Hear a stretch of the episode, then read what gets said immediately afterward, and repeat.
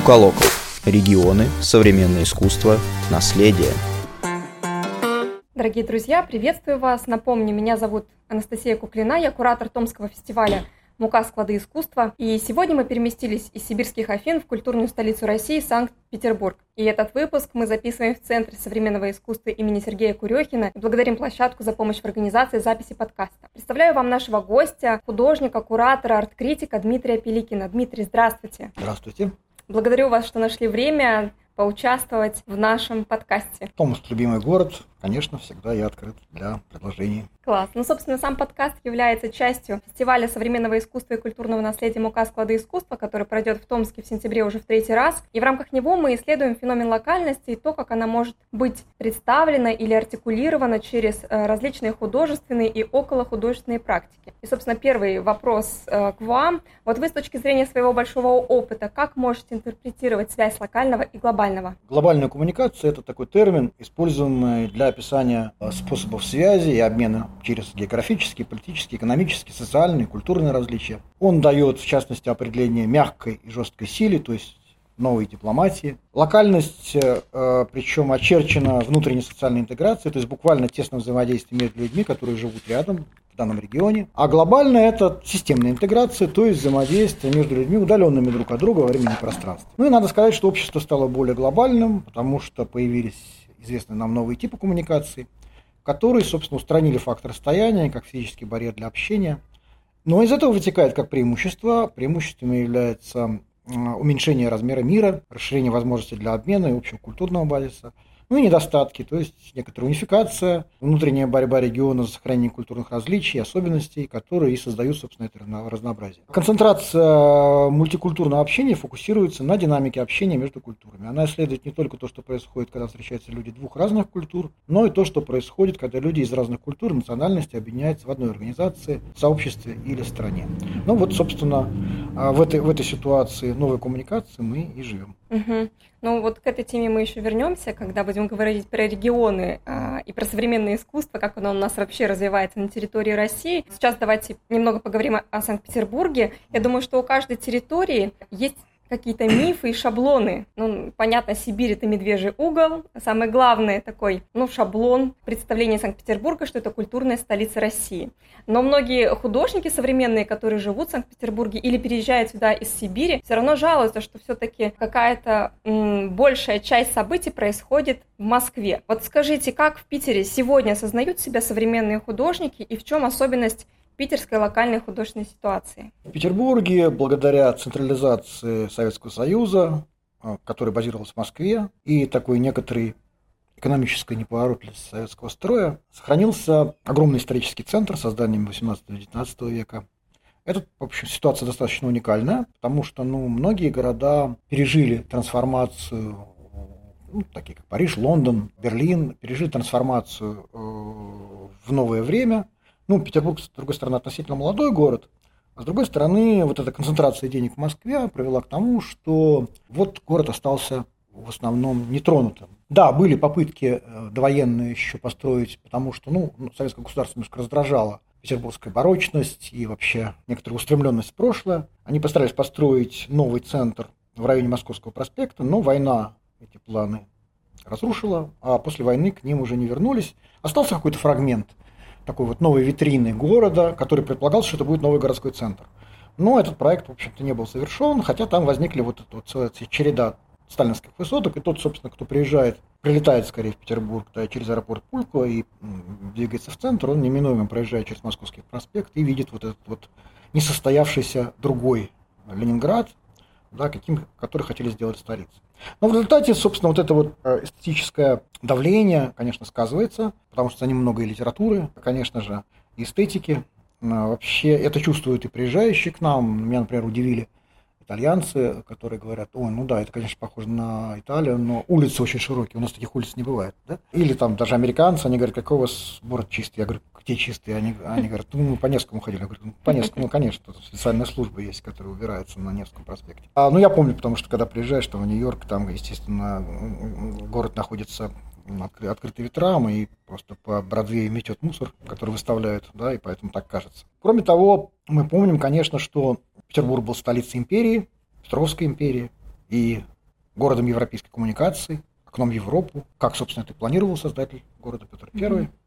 И здесь очень чувствуется, на самом деле, скандинавское влияние, и в каком-то смысле даже, ну, по крайней мере, для меня, такое наследие вольного ганзейского города Великого Новгорода, а он тут, в общем, совсем рядом. И мне вообще кажется, что перенос столицы в Москву в результате оказался большой удачей для Петербурга. С одной стороны, да, получился пресловутый столичный город с провинциальной судьбой, и методы вот этого советского правления из Москвы были довольно жесткими, но в результате город остался немного в стороне от витрины социализма и зажил своей внутренней жизнью. Здесь никогда не было таких денег, как в Москве, поэтому не надо было суетиться, можно было жить в своем культурном пузыре, гулять по городу, разговаривать на кухнях, проводить подпольные мероприятия. Здесь исторически был силен конформизм, литературные традиции. Поэтому для санкт-петербургского художника был открыт диапазон возможностей. Вот если хочешь карьеры и денег, езжай в Москву. Благо она недалеко, и, в общем, доехать не так дорого, всего лишь ночь на поезде. А хочешь свободы, живи без особого достатка, но в окружении почитателей, собеседников. Надо сказать, что Москва относилась к Петербургу точно так же, как и всем остальным городам, то есть достаточно колониально. То есть если ты засветился в Москве, значит тебя знают. Если нет, ты никому не известен и как бы даже не существуешь. Вот совсем недавно я слушал замечательный подкаст, даже конференцию, которая была посвящена современной культурной ситуации, действию институции, поскольку она проводилась с москвичами, упомянуты были исключительно московские институции, как они реагируют на происходящие события, из питерских был упомянут только Эрмитаж. А никто из культурных деятелей, которые точно так же, как и москвичи, отзываются на события и активно реагируют, тоже как бы не, не были упомянуты, несмотря на то, что ну, вроде бы мы все сидим в одних и тех же социальных сетях, и, в общем, всех, всех видно уже, и границы городов не, уже не существуют. Да, тема... Спрашивал их, разговаривал с участниками проекта, которые сами путешествовали. Да, тут случилась такая история ну, достаточно сложная, потому что, да, с одной стороны, Алисы была как бы такая своя, вполне благородная задача дать новые возможности э, художникам э, из э, метрополий, учитывая, что вот опять-таки эту пресловутую централизацию российскую, но методология часто, которая этим была сделана, да, она, к сожалению, попала в такую современную критику, потому что, ну, это наступили на собственные грабли, потому что, ну, грубо говоря, до этого те же самые преподаватели ездили по этим же самым регионам, читали курсы современного искусства и современные подходы ну, к в том числе и колониальным практикам, да, которые на Западе активно обсуждаются. И, соответственно, вот это вот все вернулось в виде вопросов. Но причем там был очень такой интересный парадокс, что ведь сами люди, которые путешествовали с большим удовольствием по России, они испытывали глубочайшее удовольствие и кайф. Да? Они не понимали да, вот этого колониального бэкграунда, они говорят, нет, мы же наоборот. Но между тем, вот он возникал, и от него было никуда не деться. А, ну и хорошо, что он в результате привел к дискуссии, дискуссия, которая, правда, ничем не кончилась, но между тем понятно, что проект такой формы, с таким названием, сегодня уже невозможно. Как mm-hmm. бы мы ни пытались его реанимировать, потому что ну, произошли достаточно серьезные изменения, по крайней мере, по самоосознанию некоторых внутренних регионов, э, да, потому как, как можно и нужно работать с центром и как себя позиционировать. Угу. Ну, раз уж мы заговорили о регионах, угу. а, как вообще вы, в принципе, оцениваете сегодняшнюю ситуацию развития современного искусства в России?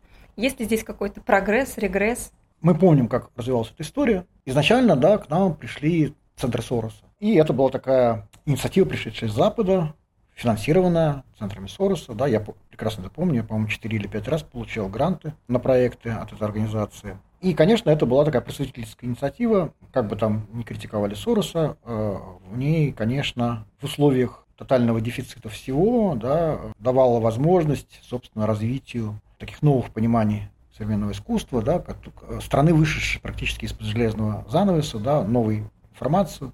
Я все это пережил на своем опыте, да, когда практически не было никакой информации, как надо было доставать сложнейшими методами. И вот а, появилась институция, да, где а, есть возможность ее получать, и а, возможность делать проекты, да, и дискутировать с коллегами. Это было, конечно, мощно. Но потом там, ее признали почему-то опасной, да, и вот уже она была, ну, с другой стороны, нормально, да, когда-то это должно было кончиться, потому что, собственно, вот ведь деятельность э, Сороса закончилась на том, что большинство институций, э, они, к сожалению, сохраняли российскую советскую ментальность. Они думали, ну вот есть какой-то богатый дядя, который всегда готов давать деньги, и так будет всегда. Да? А ведь э, кто работал с грантовыми структурами западными, понимает, что они какая-то построена, что один, два, три максимум раза тебе дадут, да, а потом они рассчитывают на то, что сам уже выстроишь какую-то модель, которая позволит тебе уже внутри своей страны находить деньги на реализацию, развитие и так далее, и так далее. Никто бесконечно так в пустоту денег не дает.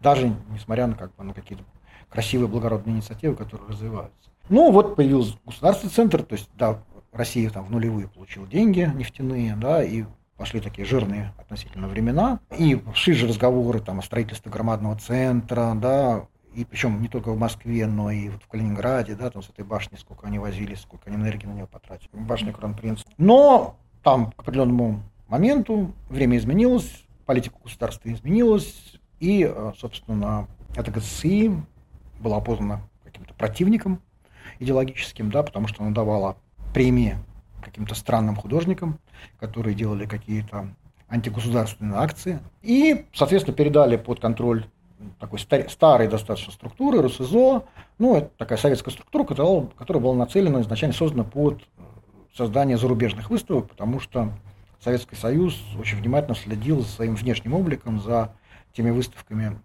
как бы витрины социализма, которые проводились за рубежом, и вот это, собственно, организация, которая этим занималась. Причем на раннем этапе там же даже Бакштейн, Мезианы работали, да, это, ну, там тоже казалось, что что-то будет интересное, да, но в результате это превратилось в все такое очень консервативное заведение, которое вообще не понимало, что делать с, с этим вот переданным наследием ГЦСИ. Появилась как бы уже новая идеологема, которая всех насмешила, но между тем она была означена, а идеологема звучала, собственно, так. Это вы там у себя в ГЦСИ и там с помощью своих западных кураторов утверждаете, что это, вы понимаете, что такое современное искусство. А мы говорим, что нет. Современное искусство – это то, что производится сегодня. Поэтому все художники, которые работают в России, в том числе и члены Союза художников, это современное искусство. Оно и есть. И вот, собственно, они стали делать свои выставки под руководством небезызвестного пресловутого Арсения Штайнера в Москве. Ну, с одной стороны, тут тоже была тонкость, потому что громадное же количество художников было отрезано от возможности выставляться, да, и я ничуть не осуждаю этих художников, которые, получив возможность выставиться в Москве, да, они, ну, с удовольствием этой возможностью воспользовались. Другое дело, что эти выставки были кашеобразные, непонятные, да, какой-то такой неперевариваемый кон- контент, да, который, да, показывал какую-то палитру набранного искусства, да, в том числе из регионов, но при этом был абсолютно невменяемый по способу подачи, да, по тому, что мы называем современным искусством, как, как мы его подаем, какой диалог внутри него происходит. И сейчас, когда передали в конечном итоге, намучившись этому Пушкинскому музею, все эти центры, тут получилась другая совсем история. С одной стороны, это уже музейная история, а музей все-таки свои цели и задачи. И музей, соответственно, подсократил какие свои филиалы и, по-моему, до сих пор определяет свою политику, окончательно ее как бы так еще не осознав. Но, к сожалению, потому что произошли потери вот в связи с как бы историческими современными событиями, например, Уэллс очень важный человек, это Оля Шишкова, да, написав сознательное заявление. Этот человек, в общем-то, делал очень важную, играл роль в, именно в развитии этой, этой панели в рамках Большого музея. Ну, вот я вот только буквально две недели назад был в Калининграде, как раз по приглашению бывшего Центра современного искусства, а ныне филиала имени Пушкина, Калининградского, да, читал там лекцию. Ну и мы с коллегами, соответственно, разговаривали о перспективах. Ну, в принципе, да, вот договорились об образовательной программе. Ну, то есть, как бы, центры остаются, но понятно, что у музея немножко другие форматы интересы, чем, скажем, которые были у Государственного центра современного искусства, в котором работало громадное количество моих коллег, отличных специалистов, которых я глубоко люблю и уважаю, но которые сегодня многие остались просто не удел. Безусловно, э, региональная сеть Государственного центра современного искусства это была совершенно уникальная ситуация, э, где по большей части люди на местах формировали политику, стратегию развития современного искусства, и удалось действительно что-то делать в городах за пределами Москвы. Давайте поговорим про Пермь, э, где сложилась иная ситуация, и, в принципе, кстати, считается тоже одна из самых таких интересных, продуктивных историй, связанных с развитием современного искусства, поскольку именно там был открыт первый государственный музей современного искусства. Я знаю, что вы хорошо знаете э, историю создания музея, вы работали э, с музеем в качестве куратора над выставкой «Имя рек». Вот хотелось бы услышать ваше мнение, насколько это продуктивная модель для других регионов и применима ли она так же, как, вот, например, модель Государственного центра современного искусства. История собственно, Перского музея, она все-таки уникальна, и, наверное, ее сложно как модель хотя там есть громадное количество наработок, все-таки музей Пермь был создан во время так называемой культурной революции, начала нулевых, при ощутимой энергии московских культрегеров, прежде всего Марата Гельмана. Mm-hmm. И да, вот те изменения, которые были проделаны, были стремительными, воодушевляющими. Я потому что так получилось, что я именно в Пермь как-то вот ездил в самом конце 90-х, да, там был какой-то большой фестиваль, который делал местный культрегер. Я там еще когда работал здесь в галерее 21, а, да, туда возил выставку. Тогда я застал просто черный промышленный город, совершенно убитый, ну, 90-ми, да, угу. мрачный. И когда я потом попал туда уже после, после визита Германа, я увидел, какие, как максимально, какие стремительные, воодушевляющие изменения там происходят. То есть из этого черного и забытого промышленного города Пермь заявила о себе как в таком энергичном, пульсирующем центре на российской культурной карте. Была создана целая сеть инициатив, часть из которых, кстати, до сих пор живы. Например, театральный фестиваль. Причем я вот когда вот ездил, делал выставку, я посмотрел, у меня были по вечерам там время, да, я посмотрел постановки, да, ну, я могу сказать, что такого уровня фестиваля там не в Москве, в Петербурге даже некоторые коллективы приезжают, нет, mm-hmm. да, то есть это круто. Но сами методы этого быстрого переустройства далеко не всегда учитывали особенности местного контекста, описывая его исключительно в консерватизм, что вызывало конфликт. И лидером этого конфликта стал, собственно, писатель Иванов. Кстати, хороший mm-hmm. писатель, интересный по-своему, такой вот местный, местный гений. Я, опять-таки, вот, проезжая в другие годы, уже видел, как после изгнания Гельмана его инициативы вот просто сознательно, так, злобно уничтожались. Но потом оказалось, что обратного пути-то уже нет. А новые пришедшие бюрократы, новая власть не может предложить ничего внятного. Ну и в том, что музей удалось сохранить, безусловно, есть большая заслуга на Илье Ахвердиевой. И музей работает, причем работает успешно, и именно как госмузей, понимая, как сложно сегодня работать в рамках государственной структуры со всей этой системой отчетности, каждой операции, которую надо выставлять на тендер, ну и так далее, так далее, да, то есть громадное количество бумаг, и это у них получается. И заметьте, кстати, что вот в Санкт-Петербурге нет институции под названием Музей современного искусства, да, а в Перми есть, да, и когда я вот работал, ну, просто это было величайшее счастье, потому что, ну, обычно как работает куратор? Ну, ты продумываешь все от нуля, ты в голове держишь просто 3D-план и понимаешь, как примерно вот это сделать, что здесь понадобится, что здесь понадобится. А тут просто меня там познакомили с коллективом, сказали, вот у нас производственный отдел, вот конкретно человек, который менеджер отвечает за вас, он, когда, вот, когда вам что-то нужно, да, вот конкретно у нас менеджер по производству, да, и, а это на отдельные там эти самые какие-то позиции мы приглашаем там специалист. Мое дело было только присматривать, да, как бы точно определять, что вот чуть в эту сторону склониться, чуть в эту сторону, да. При этом там происходили такие вещи, что некоторые, поскольку ну, работали хорошие специалисты, то некоторые проблемы они отрабатывали лучше, чем я придумал. Да, потому что ну, они были специалисты в этой проблеме, там, скажем, как лучше э, сделать разводку там, или там, поставить свет, да, э, или решить какие-то технические проблемы. И это, конечно, было, потому что ты чувствовал просто буквально, как ты разрастался, у тебя вырастало тысячу рук. Ну, а ситуация была жесткая из-за того, что музей государства, надо экономить деньги. И представьте себе, что надо, мне надо сделать выставку, которая целиком посвящена местной проблеме, проблеме существования в городе такой уникальной ситуации глубоких оврагов, которые никак не используются, не существуют, прорезая город. И там есть местные активисты, я им благодарен, которые, конечно, без их помощи информационной помощи, да и вообще подвижничества было бы сложно получить. Но между тем, там, это было довольно радикально, потому что, ну, грубо говоря, там, получив предложение, я имел возможность приехать там на 4 дня в Пермь, а в следующий раз должен был приехать уже с готовой выставкой. Да, то есть, ну, так, радикально. То есть мне пришлось очень много делать дистанционно, как бы изучать какие-то вопросы, да, там, смотреть документы, переписываться. Хочу сказать большое спасибо вот местной активистке Надежде Баглей, э, экологу, да, которая очень много там делает, которая дала мне много информации. Но там точно так же, да, мне надо же было параллельно еще и поговорить, потому что это было включено в выставку с местными экологами на разных совершенно площадках, на разных терри- территориях города, да, а уже в процессе монтажа.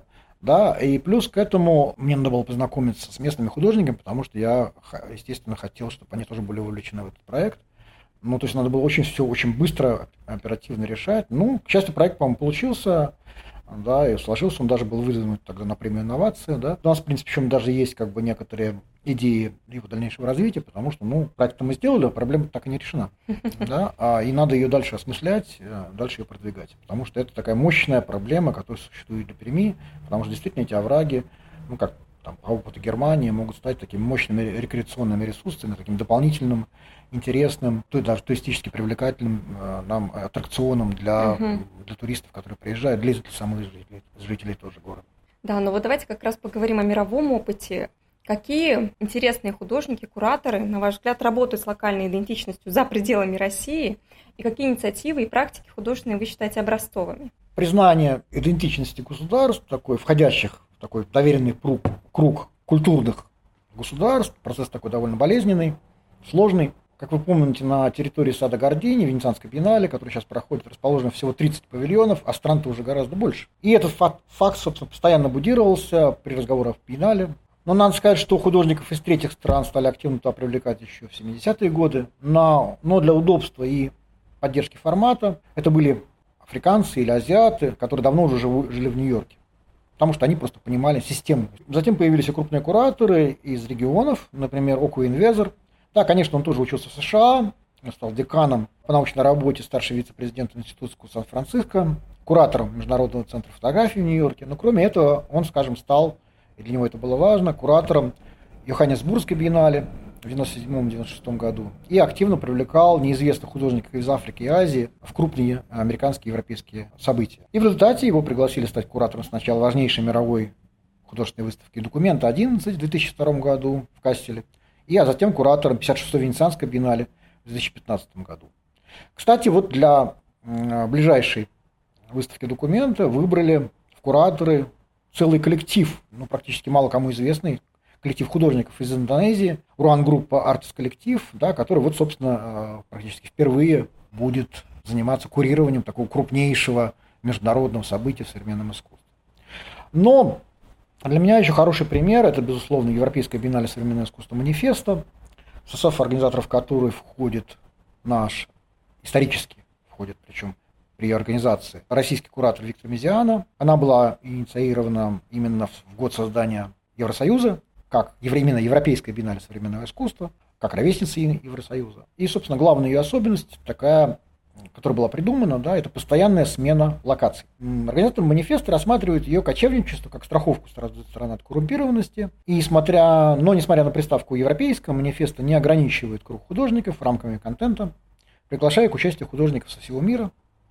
И считается при этом она биеннале преимуществом молодого европейского искусства, стараясь одновременно максимально поддерживать и новые формы кураторской работы. Выбирая вот эти вот точки на карте Европы, они старались выбирать либо проблемные места, либо показывая вот некие новые формы экспонирования. Я вспомнил, что я попал ну, практически уже в финале, у нас было свое, свое мероприятие в Роттердам, когда была первая в 1996 году манифеста, да, и, собственно, такой новации, сегодня, кстати, это общее место вроде бы, тогда это была новация, да, о том, что биеннале не было как бы там локировано в какой-то одной крупной институции музея, оно было разбросано по всему городу по мелким разным институциям, которые в этом создавали такую необходимость путешествия между ними, таким образом целый город делая частью биеннале. Да, это был такой вот ноу-хау, который они провели, потом был Люксембург, с одной стороны такой маленький крошечный город-государство, да, но при этом мало кто там бывал, и мало кто сознает о его культурной жизни. Да, и таким образом привлечено было внимание, дополнительная необходимость туда съездить.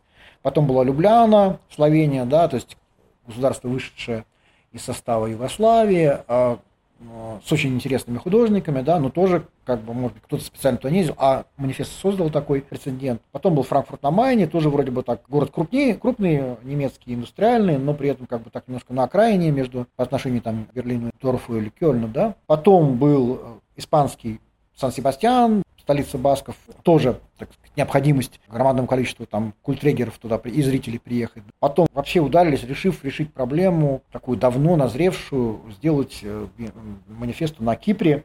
А, как вы помните, Кипр очень давно уже разделен военным конфликтом, часть была захвачена Турцией, это греческая территория, да, и до сих пор она не признана. Сам проект был рассчитан на то, чтобы с помощью образовательных институций каким-то образом начать примерять вот эти стороны, создавать какие-то условия хотя бы для детей да? Но, к сожалению, проект в последний момент так и не состоялся, они его испугались, да, и вот это биеннале, которое сорвалось, но между тем сам факт показывает устремления, устремления какие были сделаны.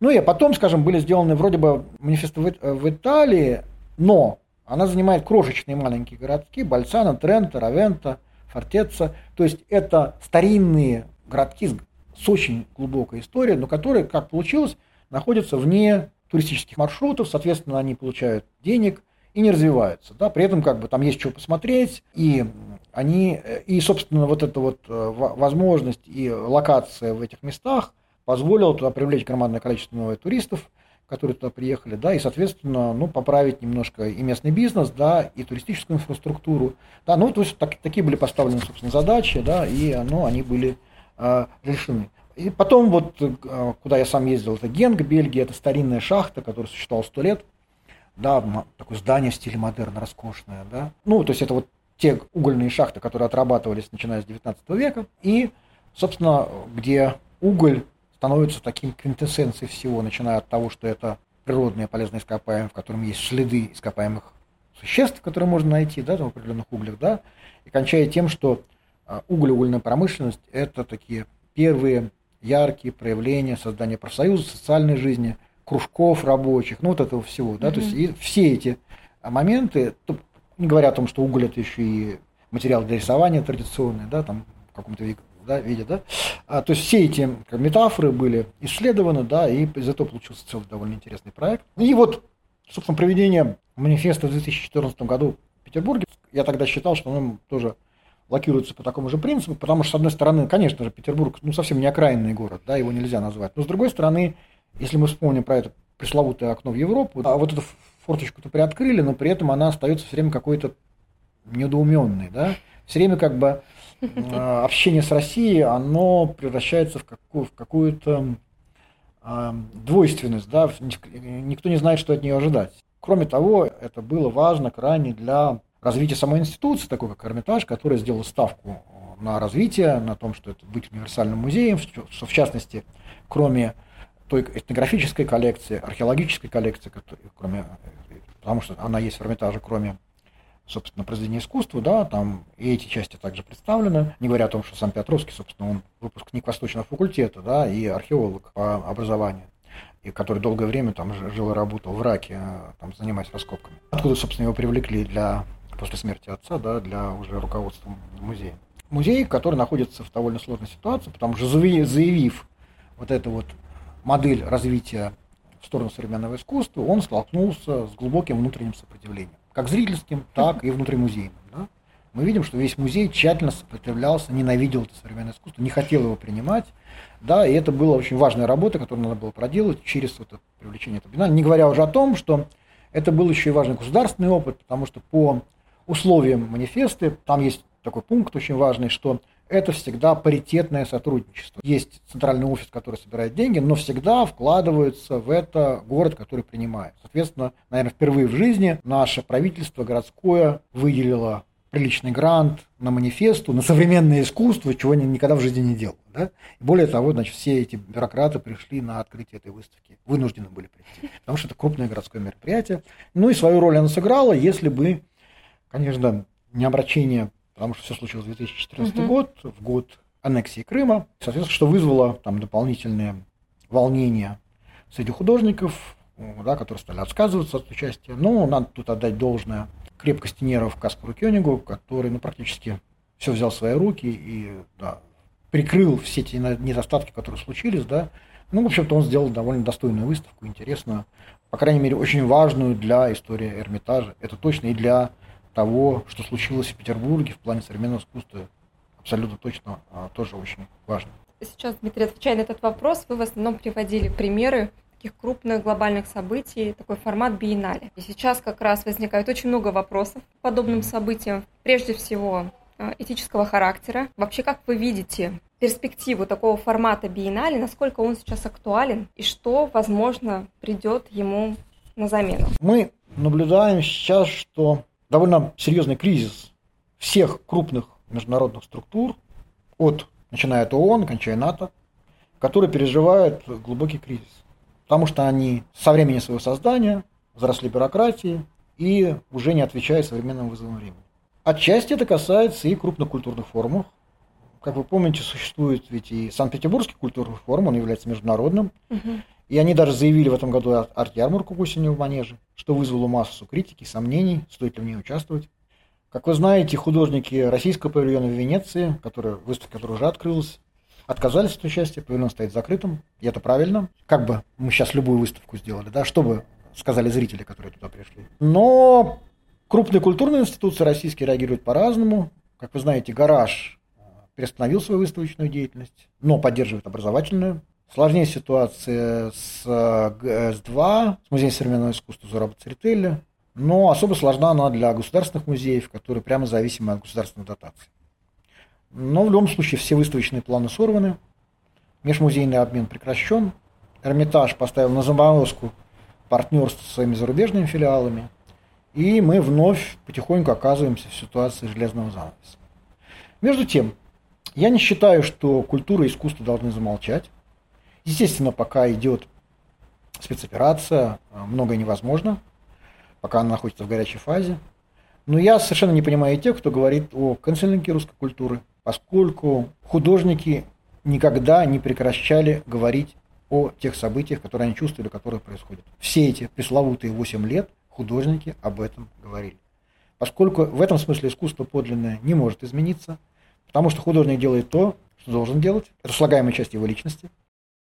Но сегодня мы видим, что мир вокруг, очевидно, изменился, и художники на это непременно отреагируют. Но, на мой взгляд, самое худшее сегодня это даже не комический мейстрим, который всегда будет и продолжает быть, а так называемое тематическое искусство, которое натужно и плакатно должно отрабатывать за одну тему произошедшей трагедии. Естественно, сейчас я постоянно думаю о том, что будет, какие стратегии можно будет включать, когда горячая фаза закончится. Но то, что нас ожидает, перезагрузка всех наработанных схем, уже понятно. По крайней мере, мы точно можем заниматься осмыслением событий, мы можем заниматься художественным образованием. В этом я вижу наше будущее, поскольку способность критически мыслить, анализировать, делать личные выводы – это и есть путь в будущее.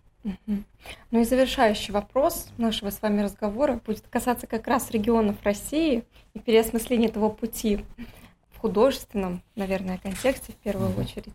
А вот если бы вы курировали выставку современного регионального искусства, кого бы вы прежде всего пригласили и, возможно, на какую бы тему вы сделали эту выставку? А, ну, во-первых, для того, чтобы стать куратором такого проекта, надо плотно погрузиться в проблематику, местные контексты, Собственно, позиция, глядя из Петербурга, имеет как свои достоинства, так и свои недостатки, поскольку издалека лучше видно некоторые проблемы, а с другой стороны можно упустить некоторые важные местные особенности. У меня надо сказать, что был длинный многолетний опыт работы, например, с Алматинским паблик-арт-фестивалем Фест. Я туда ездил 7 лет каждый год. А это уже даже не Россия, другая страна. Это было довольно интересно, познавательно. Естественно, перед поездкой я старался узнать глубже, что там происходит. А уже в городе много общался с художниками и различными культурными деятелями. Но вот этот вопрос, все-таки он не вполне конкретен, потому что куратор же обычно собирает художников под идею проекта. Собственно, именно так и произошло при создании проекта «Имерек» в Перми. Там были художники из Москвы, Санкт-Петербурга и Перми. Ну а в целом в России много интересных художников, и с некоторыми мне было бы интересно посотрудничать при случае. Ну и ваш фестиваль, собственно, в Томске тоже привлекал художников совершенно из разных регионов, в том числе и петербургских. И судя по фото, и откликам, и тем разговорам, в которых я разговаривал с художником, он получился, получился довольно успешным что говорит о важности а, местных инициатив. Сегодня мы внимательно следим за местными инициативами, поскольку ну, не обязательно действительно выезжать в столицу. Да, денег больше в столице, больше возможностей, но иногда созревшая внутренняя инициатива со своим внутренним контентом, она а, как уже сам, самостоятельный феномен гораздо больше интересна. Да? Ну, часто иногда приезжая в Москву, заходя по выставкам, ты ходишь и смотришь. Да, там, конечно, есть звезды, есть люди, которые так или иначе специально уехали в Москву, понимая большее количество возможностей, да, или при этом сохраняют какие-то а, позиции, потому что есть живительная энергия, которой они питаются, да, а, и фактуры, которые, безусловно, уникальные, которые можно только найти только дома. Но там, если смотришь художника второго, третьего ряда, думаешь, ну, блин, Москва Москвой, почему у нас посильнее есть, да, если порыться. Ну, они просто и не знают, или они не доехали еще, да. Также иногда, там, в, в, попадая куда-то с лекциями в провинцию, там, знакомясь с людьми, я люблю путешествовать, если есть такая возможность, я приезжаю, конечно, всегда реагирую на приглашение. Видишь художников с довольно интересными идеями. Но и надо сказать, что еще и образовательные институции, ну, по крайней мере, я сужу по Петербургу, они, конечно, сыграли свою роль. А сегодня, вот, в частности, благодаря тому же про арт, да, наросла просто уже целая генерация художников современных, которые уже мыслят об искусстве уже с таких правильных, правильных, ну, таких международных позиций, да, то есть уже не через призму сугубо отечественного искусства, там какого-нибудь чудесного по-своему, но очень локального московского концептуализма, да, уже все, концептуализм уже так международный, угу. да, то есть как бы через а, уже такие как бы и, и способы подачи, да, и способы диалога уже все-таки ориентируются на события, которые происходят во всем мире, а не только на наш внутренний контекст, который, безусловно, важен, Мы его должны поддерживать, выращивать, находить его своеобразие и особенности, но между тем помнить, что мы участвуем уже в одном большом мировом проекте, где художники дискутируют друг с другом. Спасибо, Дмитрий, за содержательный разговор. Я приглашаю вас к нам в Томск на фестиваль Спасибо. в сентябре. Спасибо. А, я напомню, что у нас в гостях был Дмитрий Пеликин, художник, куратор, арт-критик. Меня по-прежнему зовут Анастасия Куплина, я куратор фестиваля «Мука склады искусства». И этот подкаст мы записываем при поддержке программы «Родные музеи» проекта компании «Газпром нефть». До новых встреч!